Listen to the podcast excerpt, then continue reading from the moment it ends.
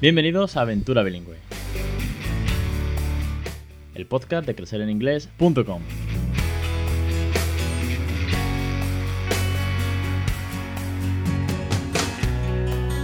Capítulo 158, 27 de junio de 2019. Muy buenas, yo soy Alex Perdel y esto es Aventura Bilingüe. Ya sabéis, el podcast sobre bilingüismo, consejos, tips, rutinas, cuentos, canciones, familia, entrevistas, docentes, catedráticos. De aquí todo lo que se habla es alrededor del bilingüismo de una segunda lengua, de estar, bueno, pues criando bilingüe o intentándolo o emprendiendo o con la ilusión o la inquietud de hacerlo. Y sobre eso va mucho el capítulo de hoy, de la inquietud de cómo solucionar estas dudas, de cómo empezar. Y es que hoy tenemos una, invitada pues que ha escrito un libro, es Bego Corrales. Bego está aquí al otro lado, está esperándome. Antes de empezar con la entrevista, no se me puede olvidar que estamos con los cursos de aprender a criar bilingüe con la parte de pronunciación que está haciendo Débora de Bambolango. Llevamos por la tercera lección. Es un curso que sé que, que, está pegando muy fuerte porque como estamos metiendo a una nativa que está pronunciando, trayendo expresiones nativas y tal, pues nos viene muy bien. Y que eh, vamos, ya mismo, dentro de muy poco, seguramente Débora volverá a pasar por el programa porque tenemos muchas novedades que contaros. Pero eso más adelante. Hoy vamos al tema que nos ocupa, que es Bego Corrales y su libro que se titula Aprender inglés en casa. Consigue que tus hijos aprendan inglés sin darse cuenta mientras tú lo mejoras. Bego, muy buenas tardes y bienvenida. Hola, buenas tardes Alex y gracias por invitarme.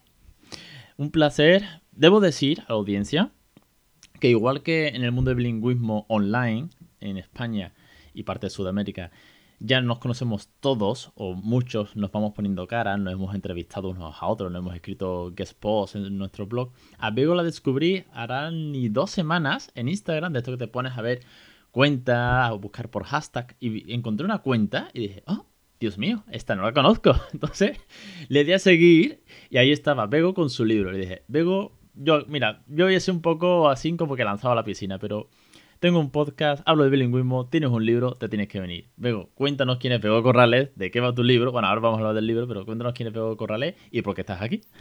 Sí, pues mira, yo ah, soy maestra de inglés en, en una escuela de primaria. Entonces, yo con mi experiencia he visto que les cuesta mucho a los niños aprender inglés si solo se hacen pues, las horas que se hacen en la escuela. Yo tenía muy claro que cuando tuviese un hijo intentaría enseñarle en casa. Eh, cuando yo lo hice no conocía a nadie que lo hiciera, entonces fue como un experimento que, que hice y que la verdad es que estoy muy contenta y me salió muy bien. Eh, mi hijo mayor ya tiene 15 años y habla inglés perfecto, lo entiende perfectamente, todo y que está en la edad que ahora le da como vergüenza, hablar conmigo, pero bueno, él todo esto que ya sabe. Y tengo otro niño que tiene siete años y con él también lo hice y bueno, yo estoy encantada, me sorprende a mí misma. Hay que decir, bueno, veo lo ha dicho, no, no, lo he comentado porque quería que ella se presentase, pero es que es un caso como cuando estuvo Antonio Juan Delegado en el podcast unos meses y es que es un caso de estos que ilusiona y que nos motivan y que nos enseñan que no es que sea posible, porque aquí la comunidad todos andamos ahí con los 2, 3, 5 años, vamos ya viendo esos primeros resultados, acordáis de cuando decimos, ¿cuándo va a hablar? ¿Cuándo va a decir? Es que Bego tiene hijos de 15 y 7, quiero decir, que esto está ya más que superado, hay logros palpables, hay son adolescentes, es una evolución brutal y bueno, funciona no, funciona seguro, ¿no? Yo eh, quedé muy sorprendida. Yo a veces cuando los veo que juegan entre ellos y hablan en inglés, me, coge una ilusión porque pienso, madre mía, qué, qué, bien. Vale mucho la pena, sí. Estos son de estos casos, eh, al principio del podcast, hace tres años, yo decía, cuando entrevistaba a Diana San Pedro y su libro, yo decía, Diana, tú tienes una hija de seis, mi hijo tiene seis meses. Confío en que esto es posible. Claro, yo con todos mis miedos, ¿no? Yo decía, confío en que esto es posible. Si tu hija tiene seis y te habla en inglés, yo podré hacerlo. Ahora con tres, digo, pero mi hijo tiene tres y empieza a chapurrear algunas cosas, a decir algunas, algunas frases sueltas, es posible, ¿verdad? Con llegar a los 15 años y que tu hijo hable inglés de manera fluida. Y tanto que es posible, sí, sí. Lo único que pasa en una edad que, como una crisis, no sé, cuando tienen por ahí 8 o 10 años, que les da como vergüenza ir por la calle y que tú les hables en inglés. Y entonces eh, recuerdo que yo le hablaba en inglés y él me contestaba en, castellano, ¿no? Entonces, bueno, yo continué porque había leído libros que, que ya hablaban de esta crisis continué, pues yo le seguía hablando, pero es que él ahora que ahora ya tiene 15 años, él se pone sus series en inglés, mm, cuando tiene que hablar con alguien en inglés habla perfectamente y él nunca ha estudiado inglés, aparte de la escuela, nunca ha ido ni a una academia ni nada. Él todo lo que ha aprendido pues de, en casa, de jugar y de, de la tele y de lo que hemos hecho en casa de la crianza bilingüe en casa de una segunda lengua como método de comunicación, ni más ni menos, de los juegos, de las canciones, la rutina, lo que siempre hablamos, que tanto cuesta, porque en tu libro Aprender inglés en casa de Bego Corrales hablas mucho del esfuerzo, lo dejas muy palpable, y es cierto, hace poco estaba con unos, los padres de un amigo de, de Raúl, que quedábamos con, para que los peques jueguen juntos. Y claro, el tema del inglés suele salir. Porque es curioso que su hijo, cuando me escucha a mí al poco, empieza, Raúl, please, Raúl, come su hijo empieza a hablarle al mío en inglés, divertidísimo. Y, me decía, es que es un esfuerzo. Y yo decía, no, no, si nadie ha dicho que esto sea. nadie ha dicho que esto sea fácil. Divertido para mí muchísimo, si no, no estaré aquí, ¿eh?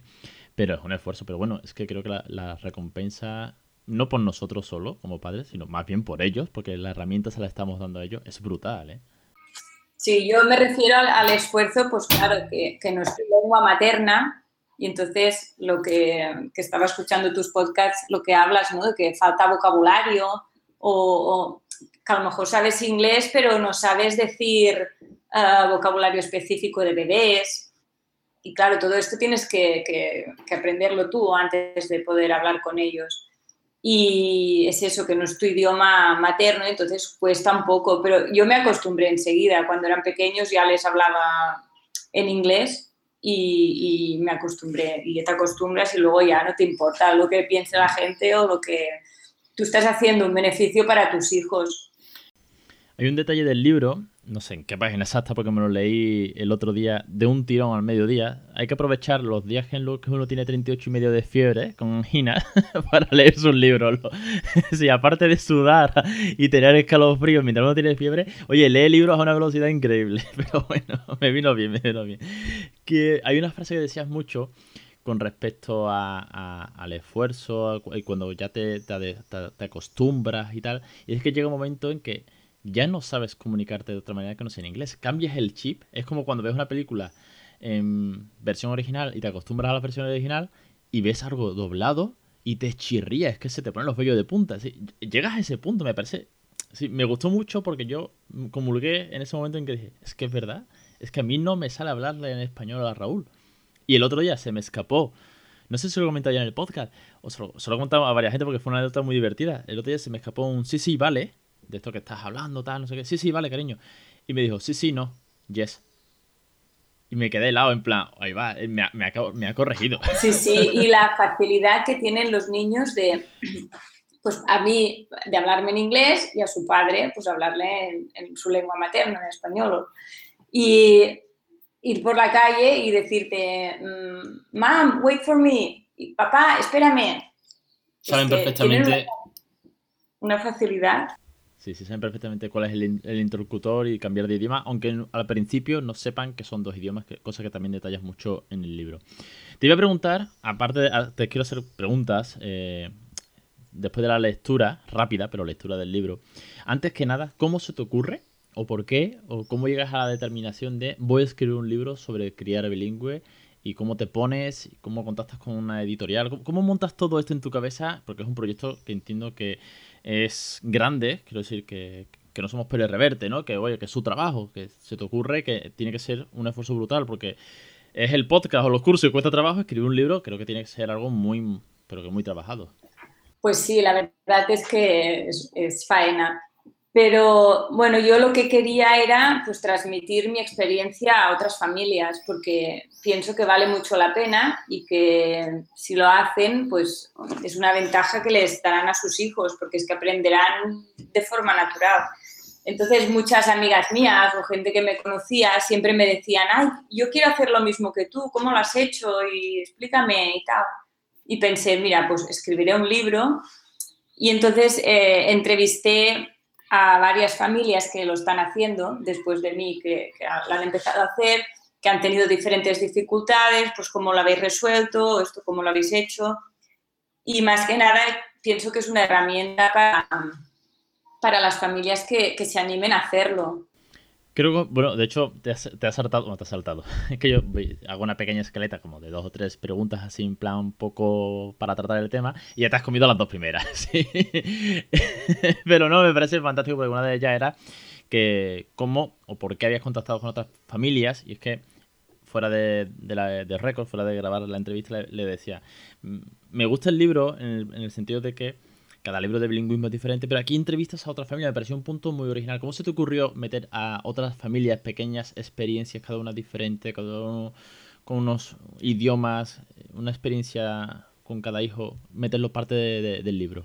Bueno, me pareció una buena idea contrastar pues mi experiencia con las de otras familias, porque yo como soy maestra de inglés, mucha gente me dice, claro, es que tú eres maestra de inglés y lo tienes más fácil.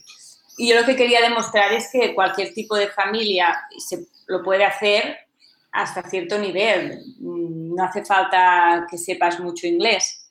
Al contrario, haciendo esto tú también aprendes, porque yo he aprendido mucho vocabulario que no sabía.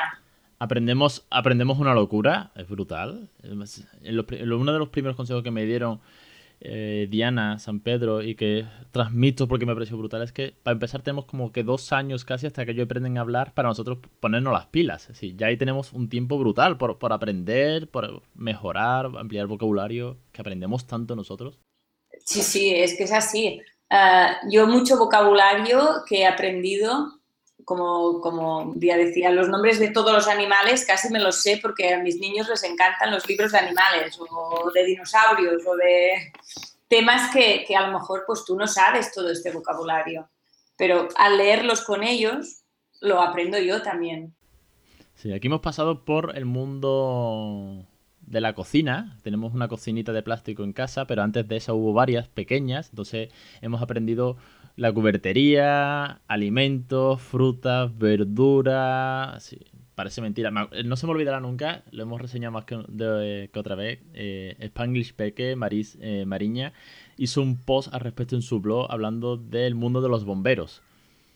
Madre mía, ¿quién se sabe todo el vocabulario que tiene el mundo de los bomberos? La boca de incendio, la manguera, el camión, las sirenas. ¿Por qué? Porque a su peque le dio por leer un cuento, una historia de bomberos. Y bueno, pues te pones las pilas con el mundo de los bomberos y lo que llegue, lo que haga falta, claro.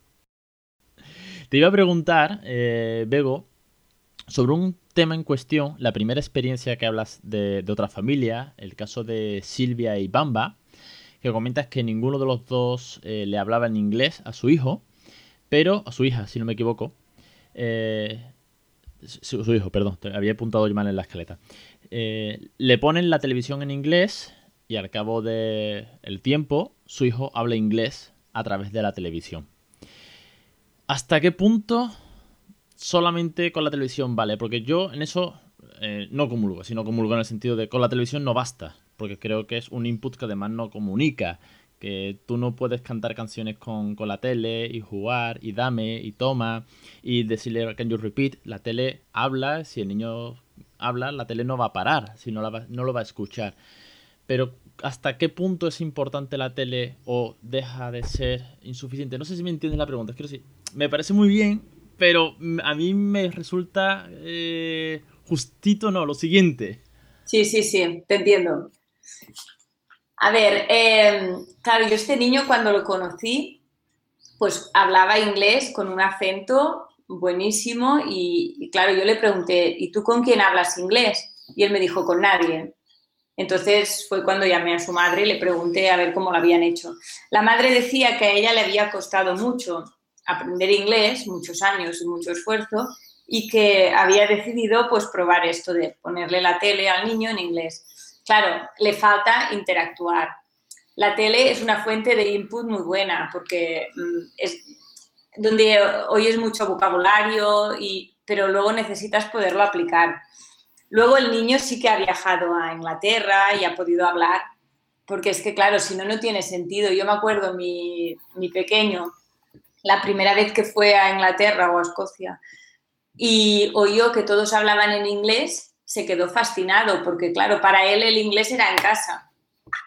Entonces necesitan poder interactuar con otras personas, que yo siempre recomiendo pues que tengas una au o una mm, canguro que venga a casa y que hable solo inglés, que los niños puedan interactuar. Yo, por ejemplo, los míos hablan entre ellos. Entonces, todo lo que ellos escuchan en la tele o todos los juegos que ellos aprenden, los, los ponen en la práctica jugando. Por eso te decía, obviamente es un input porque pronuncia bien, son dobladores o son presentadores, porque el vocabulario es amplísimo, depende de los dibujitos, Peppa Pig, Pau Patro, Ben and Jolly o True o, o Puffin Rock, todo lo que te digo lo que ve mi hijo ha visto, pues claro, el vocabulario es infinito, ¿no? Yo tengo mis limitaciones, me tengo que poner a buscar, pero claro, a mí me falta eh, la parte de interactuar, que pienso que como es un lenguaje de comunicación, ahí fue lo primero que dije, hostias, eh, perdón, pero yo dije, la tele, la tele solo, espérate, vale, eh, sí, no, era tu caso, es un caso de otra familia, que no lo dudo, pero para mí como la tele es 20 minutos al día y el resto son cuentos, canciones, juegos y rutinas, yo dije, a mí no me vale solo con la tele. Ojo, que es fundamental, sí, que dicen frases que escuchan, sí, y que la pronunciación es mm, perfecta porque es nativa, sí. Sí, sí, sí. Pero claro, falta interactuar con alguien. Sí, de hecho, cuando hemos coincidido con alguna familia, incluso en el parque, me he encontrado con algún nativo, pues que vive aquí en Sevilla y que, bueno, pues por lo que se está aquí trabajando o tal, con sus peques y me escuchan, me miran con cara de, sí, no tienes cara ni de Oxford de la frontera, ni de Cambridge del norte, que si no, si eres de aquí. Pero se te acerca y te preguntan, ¿le hablas en inglés siempre? Sí, sí. Y claro, y él, al ver que esa pregunta, al ver que esa persona, perdón, habla en inglés perfecto, no como su papá, que se equivoca y que tiene errores y tal, lo entiende todo. Sí, es como una forma, esa, esa interacción, esa, esa forma de, comunicarse que la ve útil en ese momento, ¿no? Sí, sí, claro, porque ellos ya tienen, yo pienso que todo lo que han hecho en inglés, ellos ya lo tienen y ellos entienden el inglés perfectamente. Aunque tu inglés no sea perfecto, ellos tienen capacidad. O a mí a veces el niño me ha dicho, mamá, que esto se pronuncia así. Ay, le digo, perdón, porque él lo ha escuchado en la tele o... y entonces me corrige a mí. Qué momentazo cuando nuestros hijos nos corrigen en inglés, porque para ellos es más natural que para nosotros. Es Quiero, quiero llegar a eso, ¿eh? Sí, estaré súper orgulloso y me ganaré su, su corrección. Te iba a preguntar por dos momentos eh, en tu crianza bilingüe después de 15 años. Dos momentos, el más difícil y el más bonito, o el más divertido. Uy, de, de divertidos tengo muchos.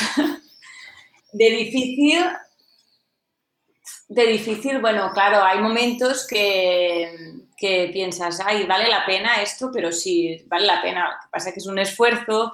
Yo me acuerdo cuando estaba embarazada, lo que comentabas antes, que tienes tiempo, pues buscaba todas las películas, series que hablaran de bebés o, y, me apuntaba al vocabulario, hacía listas y me lo iba apuntando, porque claro, me faltaba todo ese vocabulario, ¿no?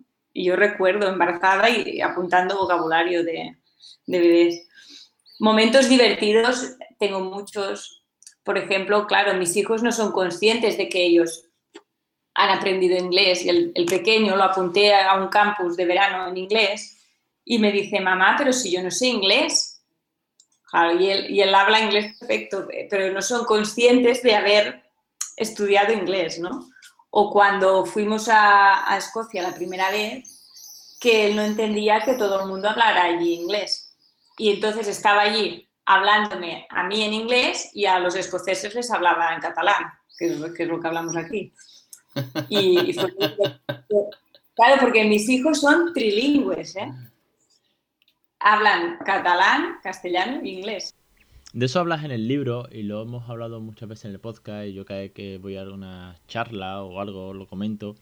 El hecho de que en España, bueno, de hecho das, das un listado muy interesante de países donde hay más de dos lenguas cooficiales, además del caso de España pues que son eh, lenguas en algunas comunidades, de que aquí ya hay bilingüismo. Si no, ya no hablamos de los países del norte, que en África también hay francés más el, cuestión en inglés. No, no, no, no. O de Portugal, ese vecino escondido que también la, señora del visillo que vende toallas también habla inglés.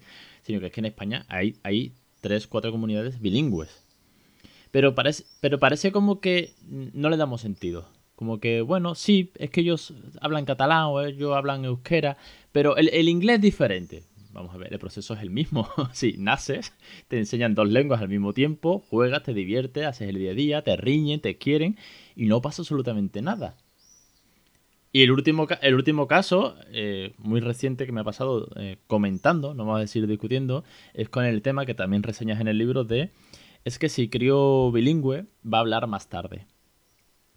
Porque claro, porque es un defecto del, desarrollo del lenguaje, tema que ya hemos tratado aquí infinitas veces, pero como hay esa, ese bulo, esa creencia, y yo entonces le dije a esa persona, entiendo por ende que si el bilingüismo te hace hablar más tarde, no es que la mitad de la población mundial hable más tarde, sino que los catalanes, vascos o, gallegos tardan cinco años en hablar todos. Y hay una comunidad entera que tarda la vida en hablar.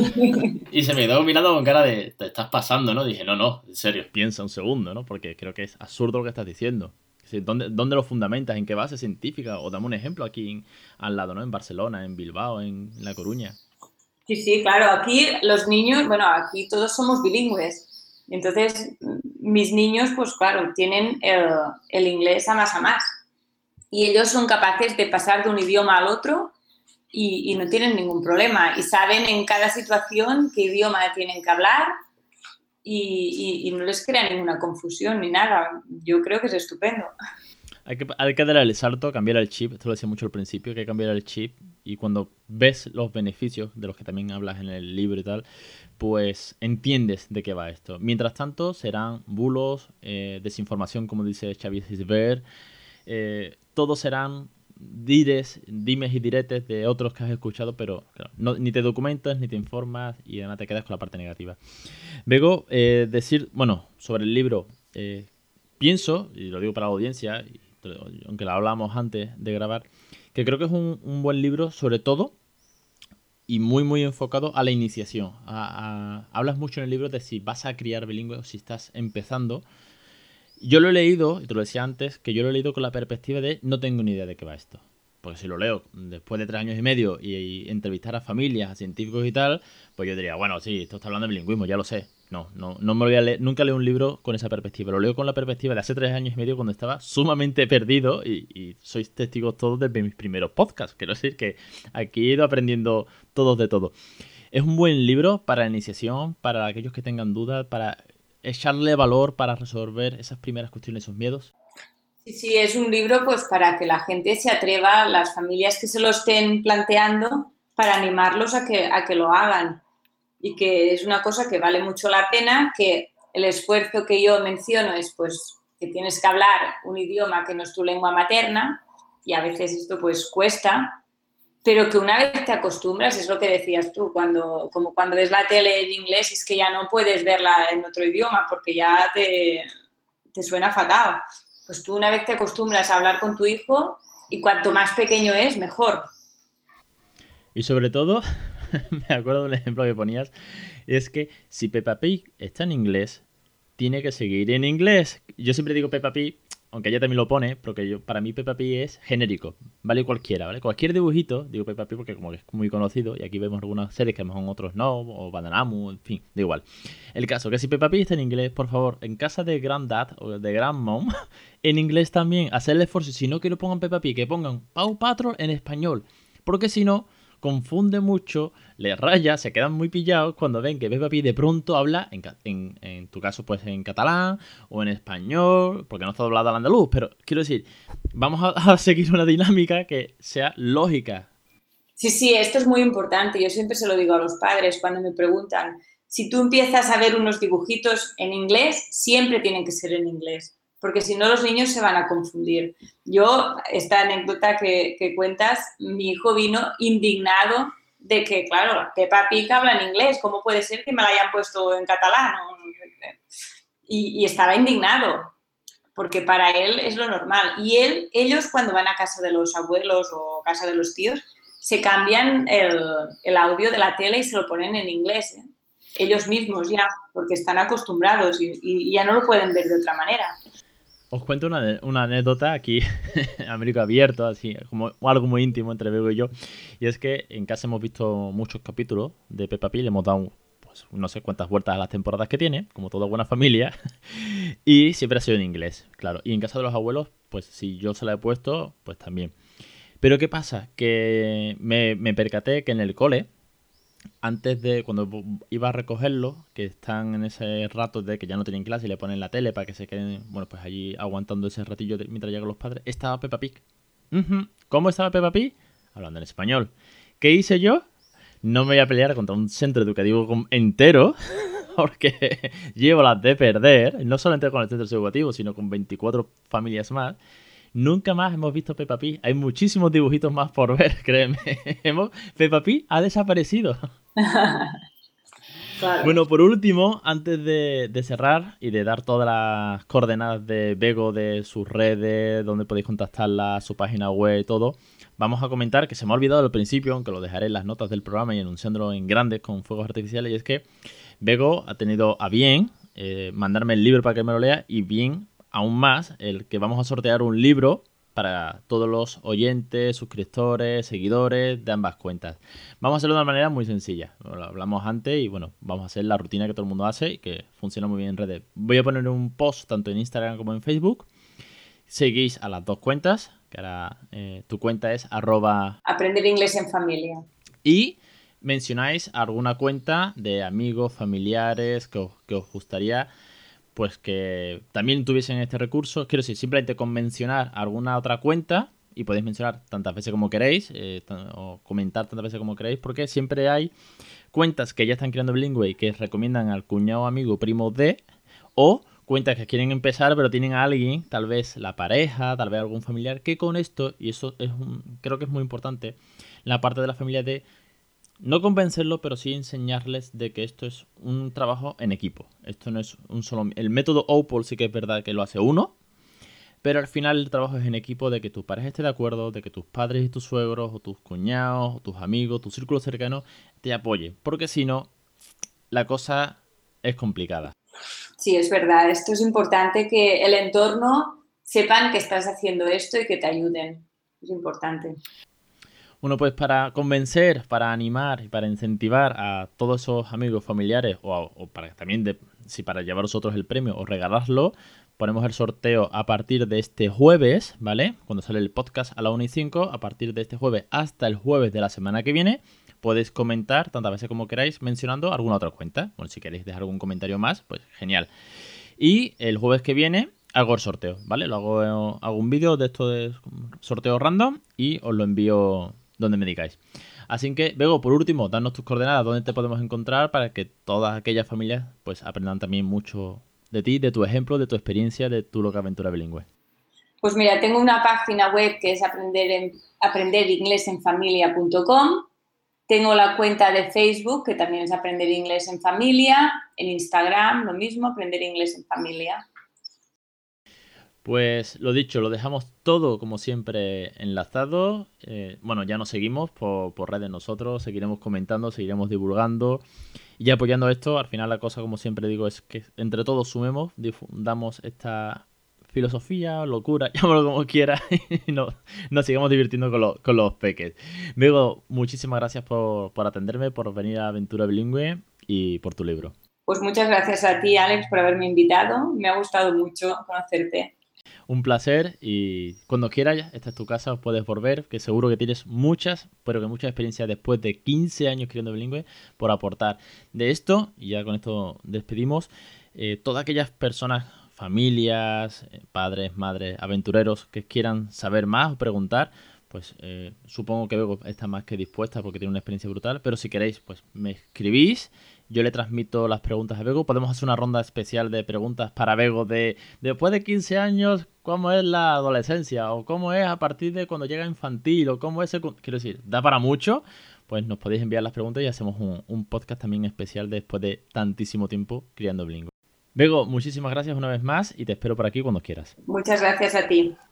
Y nada, vosotros deciros que os espero una semana más, los jueves en Aventura Bilingüe, los lunes con los cursos, que estamos con el de pronunciación, las consultas en asistencia integral de pediatría, en que es en inglés.com, nos vemos en CIEF en octubre, en fin, todo esto y mucho más es Crecer en Inglés, Aventura Bilingüe, y es un gusto estar con vosotros. Os espero la semana que viene.